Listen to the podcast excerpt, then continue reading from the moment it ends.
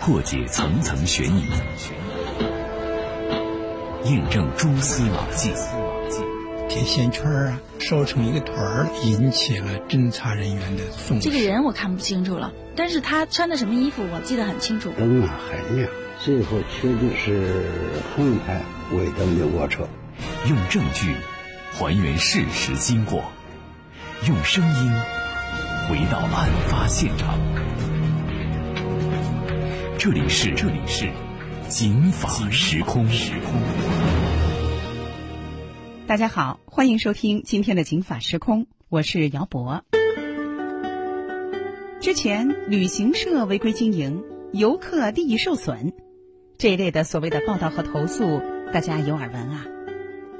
于是呢，经过相关行政部门的调查处理，一些呢没有正规的旅游资质、没有正规的职业资质的黑旅行社、黑导游，这就被揪了出来。有时候呢，人们也把一些啊这个挣钱、利益熏心、不顾游客的利益的一些正规的旅行社和导游，也叫做啊黑旅行社、黑导游，意思是说他们心黑了。哎，不过啊，我给您说。这什么事儿啊都怕钻研，这什么事儿也都怕专注，什么事儿就怕你是生活的状态，哎，他不是。现在呢，在旅游市场出现了这样的一群人，游客哈，他们呀也参团，也交钱，路上呢也跟着大伙儿一块儿去旅游。不过他们的目的不是生活，不是旅游，而是挑毛病、钻空子。钻谁的空子？那还用说吗？旅行社和导游的，那他们能挑什么毛病，能钻什么空子呢？不过正是因为有了这些旅游黑客的粉墨登场，这旅行社现在呢是避之不及，接待起来呢也有问题。他们把这些人叫做旅游黑客。今天咱们就来说说这旅游黑客。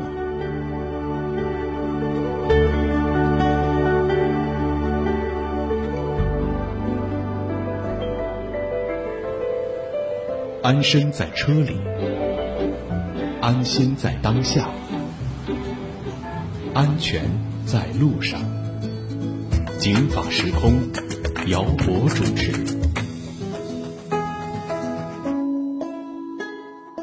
靳导游今年四十多岁了，在旅游这个行业做了二十多年。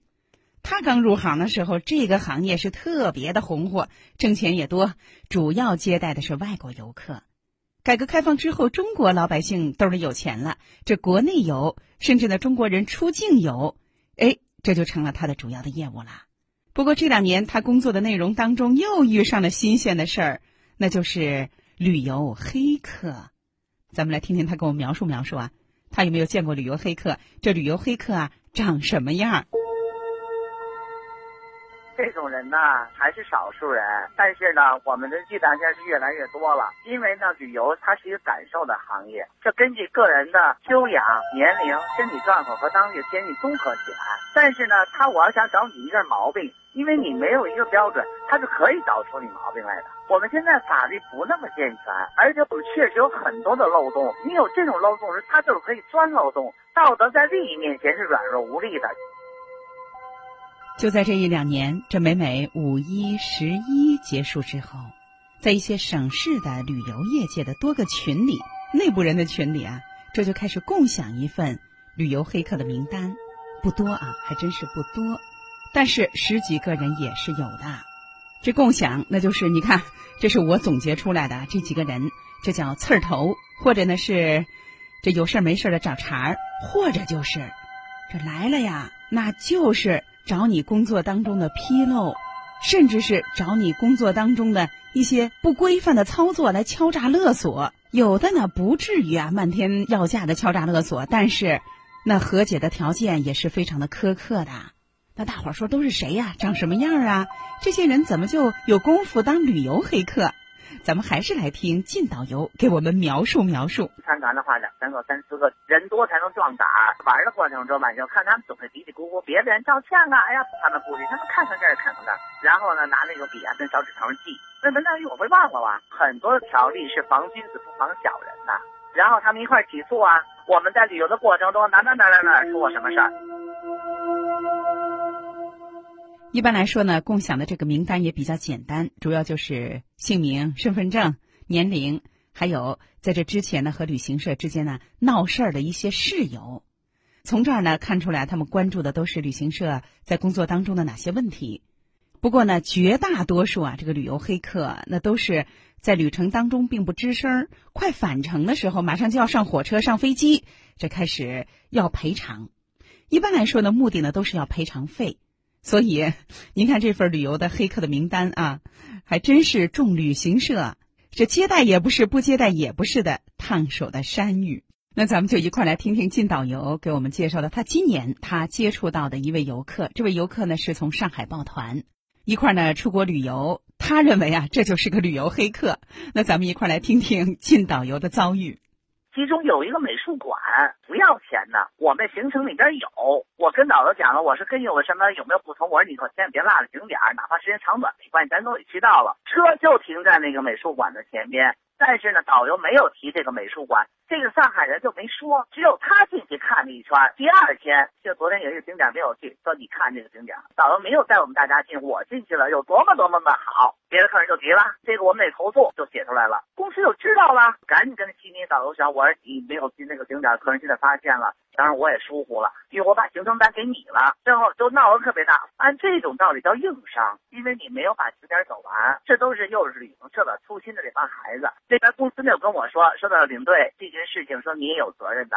说的在离开澳洲之前，你必须把这投诉取消。哎，因为地方社他不想把这东西带回北京来嘛。我说那可怎么办呢？后来我跟这个导游讲，我这后边只要有不要钱的景点，我有多少送多少，弥补呗，我来想办法。老头坐在头一排跟我面对面，等到第二天回来的时候，当着大人面道歉，我替你早就停团了。我说大家知道，在国外的孩子就靠挣这个带团挣那点钱。那要我说是吧？这可不好。我说大家呢，我说我写了一个，如果愿意的话呢，咱们撤销这份投诉。我说后边还有景点。还赠给大家，没问题，没问题，这都签了字了，他也签了字了，我马上把这单子就用导游赶紧告诉当地地接社了。人家说说，哎呦，这里头真棒，一天的功夫能让客人转过弯都签了字同意撤撤销这个投诉。回来他还把这事说，又找旅行社，旅行社又问我怎么回事，我前因后果都讲完了，但是旅行社没办法，因为他就加上这一点了，你没有进那个美美术馆。进导游认为啊，这就是一个旅游黑客，行程单上有的景点。这个是不要钱的，那也是行程单上的，那是合同上写好的。合同上写好的，要不要钱那是第二个事儿啊。您都得带大家去看。可是靳导游手下的这个地接的小伙子，没带大家去。于是呢，也不能说啊，这上海的叔叔找茬儿是吧？到这儿来看，那不叫找茬儿和挑事儿啊，因为人家不用找茬儿，您这就是个茬儿啊，是个短儿。所以我觉得这位游客呢。他进去看了看，回来告诉大家里面多么多么的好。到这儿为止，我认为啊是正常的维权，这不算黑，是吧？咱们再往下看，进导游说了，说又是赔不是，又是呢夹着带大家去了很多不要钱的一些好的景点来弥补这个过失。那从这个角度上来讲啊，这也是一种致歉，也是一种损失的弥补，应该没事儿哈。让靳导游不能接受的是，上海来的这位游客啊，这过后都签了谅解书了，又把他给投诉了。所以这就是他认为的黑。那您是怎么看的呢？您觉得这位游客黑不黑？那下面啊，咱们一块儿来听本栏目的新闻评论员郭松民先生是怎么看待这位游客黑不黑这个问题。首先，这个导游的工作是有瑕疵的，对吧？他是用他自己说，是中间存在了硬伤。嗯那个景点他应该告诉没有告诉，但是呢，我觉得像这一点呢，其实是就是说从这个投诉的游客这个角度来说呢，就是本来这个事情是已经解决了，对吧？你自己也做出了一个承诺，然后再次投诉了，这个本身呢，我觉得不存在这样一个或者说严格的法律问题或者违规问题，因为我们知道好多这个纠纷是可以用和解的方式来解决的。那就是说你。你自己做出了承诺，然后你自己又违反这样一个承诺，我觉得这个呢，就是属于，我觉得是第一个跟我们的规则意识是有关的。第二个，我觉得其实也是非常不近人情的这样一件事。你如果要坚持投诉，你就不要做出承诺撤销；如果你要是撤销的话，你就不要再去投诉了。我觉得这个应该是一个人之常情。所以在一些旅游行业的从业者和经营者眼里。这些旅游黑客他们消费的目的啊，他不是为了消费，或者说他不是单纯的为了旅游和消费，而是为了找事儿赚点钱要点赔偿，这是他们的看法啊。所以呢，他们认为，在这样的一种关系当中，就他带着这样的心态去消费的时候，那旅行社往往呢成了弱势人群啦。一旦呢你和旅游者签订了旅游合同，赚钱没多少不说，要承担相应的风险。那也就是说，你要保障你的工作没有任何瑕疵可以找到的一些问题，否则人家就搞个投诉，或者是扣点旅行社的钱。再遇上心术不正的，可能就会各种的纠缠。那咱们一块来听听靳导游他的分析。他就说我参加一次旅游，你不赔偿我了吗？我拿着钱我下回还玩去，完之后再找毛病，我老子免费玩。其实他就这么一心理，他倒不是说我靠人挣钱来。其实呢，咱们两个说。如果旅行社或者旅游局能够看到这帮是找茬的，那我们不断的去完善，让你找不住茬，其实对我们是一个促进。我们找完茬之后，我们认可之后不促进，那他可不是老有漏洞可钻吗？哎，您看，靳导游的意思是说啊，不怕人家挑刺儿，咱得赶紧啊搞自我建设。不过呢，据他来分析，现在的旅行社面对这种旅游黑客的态度有息事宁人型。就是我工作当中有这个硬伤，哎，这被您给抓住了哈，我就忍气吞声赔钱了事儿。还有一种，那就是封杀拒绝型，就咱们说的节目上的那个黑名单。那个黑名单啊，怎么说呢？也就是说，他们共享的一个所谓的高危等级的游客。我对这些高危等级的游客呢，那我就拒绝。您来的时候呢，比如说您看上哪个线路，我就说，哎呦，不巧，这个线路啊。它刚刚满，名额刚满，或者呢，我说，哎，这个不巧，这个线路啊，后来没成型，等等，反正就是说啊，您这个钱我不挣。不过您看这个所谓的拒载哈，他这也算是拒载啊，那是因为出于呢旅行社对这个游客以往的行为的判断。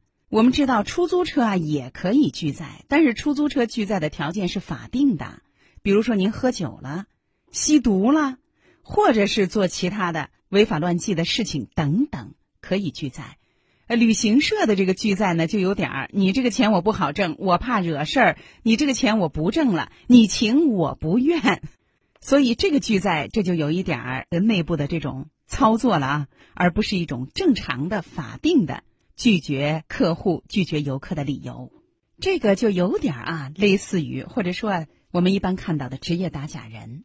正是因为呢，有一些职能部门或者说经营单位没有扎扎实实的履行自己的责任职责，导致呢市场上可能有一些不规范的一些商品，比如说标签贴着啊，今天二零一九年，比如说十一月一号哈，哎呦好，这生产日期都二零二零年十一月一号了，您这是无心的过错吗？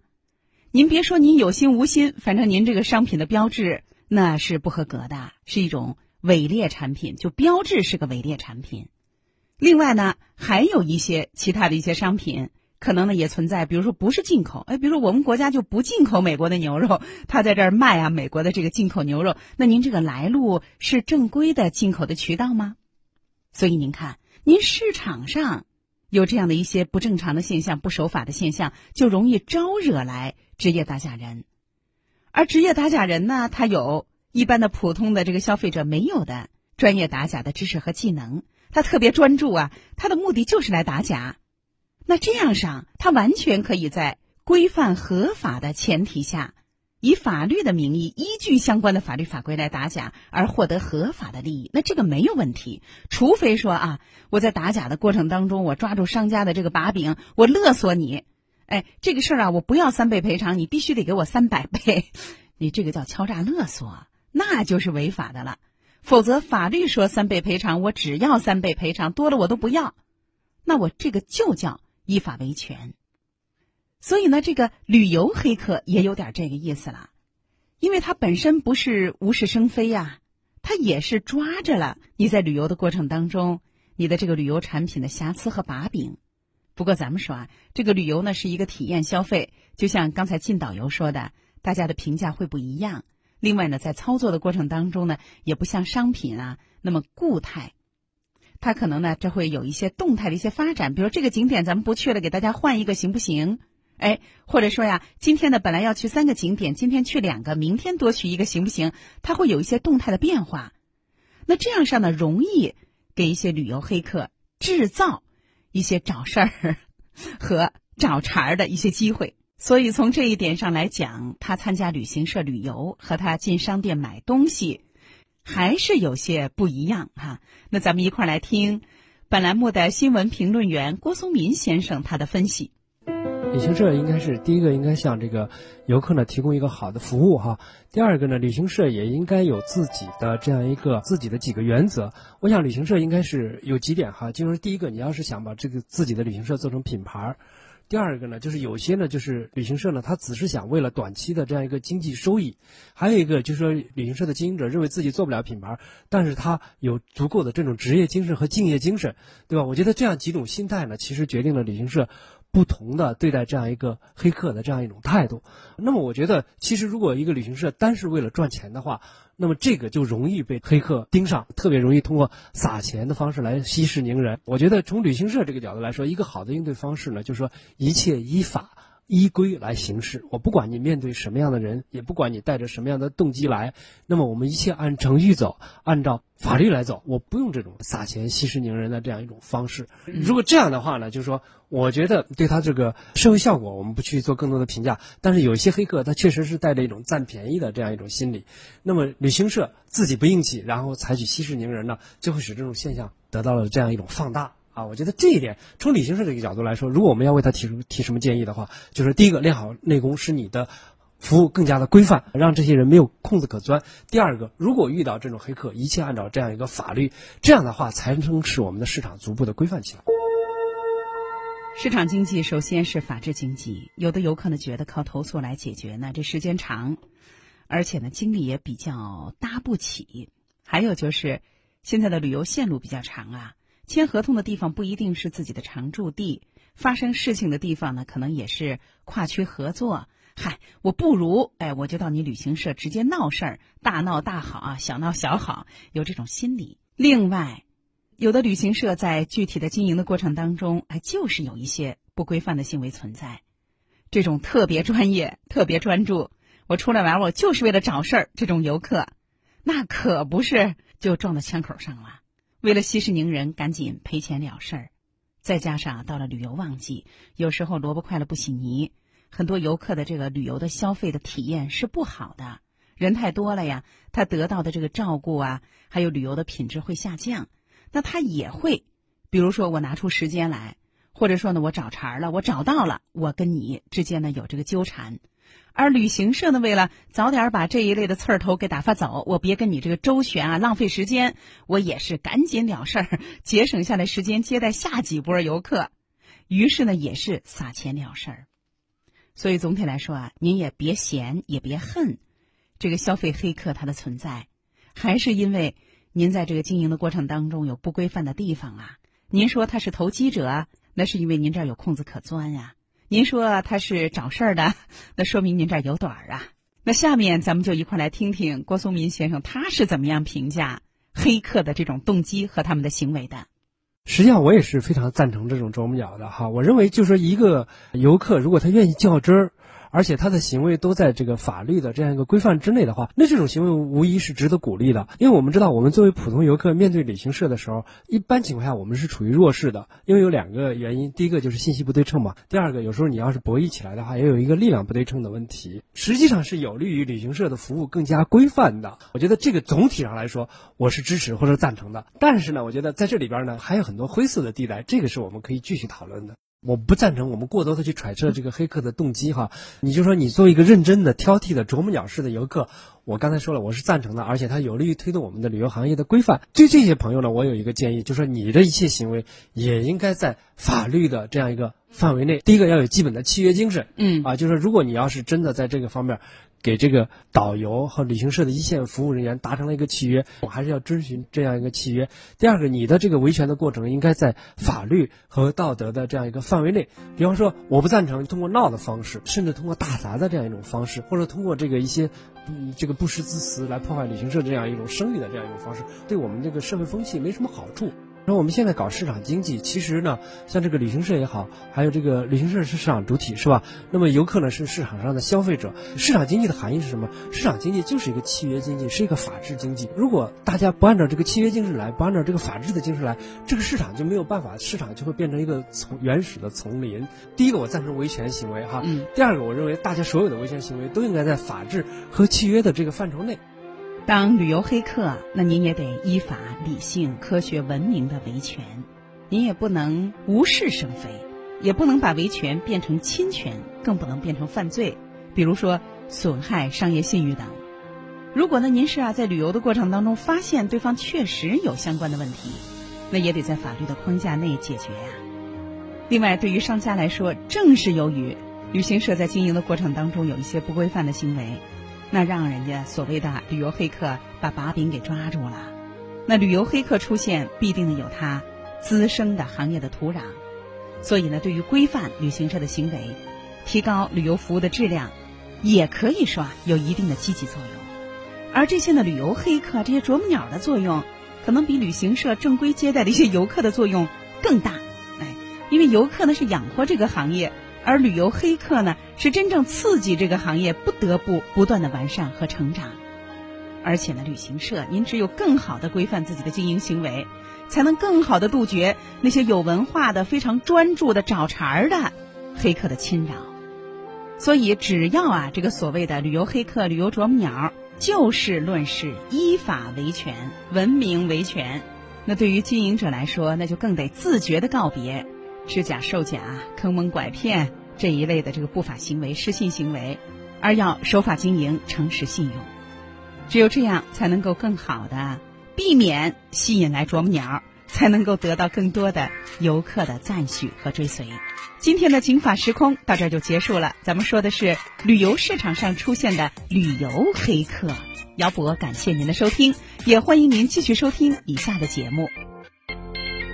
今天找你特别着迷，哦，我说奔一奔，出门前换上新的心情，哦，我的 lady，你喜欢有小情绪，像今天的乌云，头发长见识短的惊奇，表情都令人着迷，你的一切我都好奇，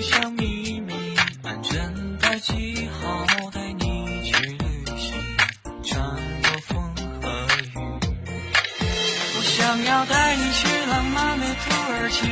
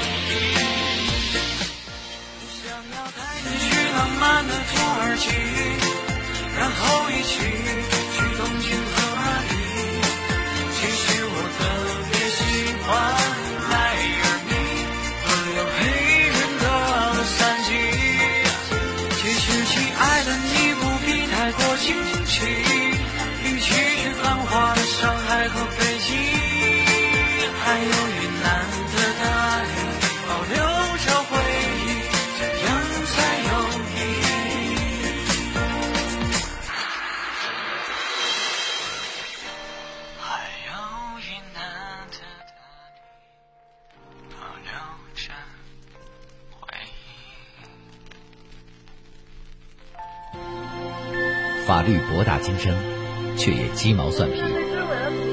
看似白纸黑字，实则如影随形。共债务到底是什么意思？如何让法律给您的生活带来更多的平安和保障？现在起，请在微信公众号里搜索“警法时空”或“姚博幺零三九”，不仅有“警法时空”往期节目内容，更有公益律师及时回答您的法律咨询。这个问题你可以一个贴身、贴心的私人法律顾问。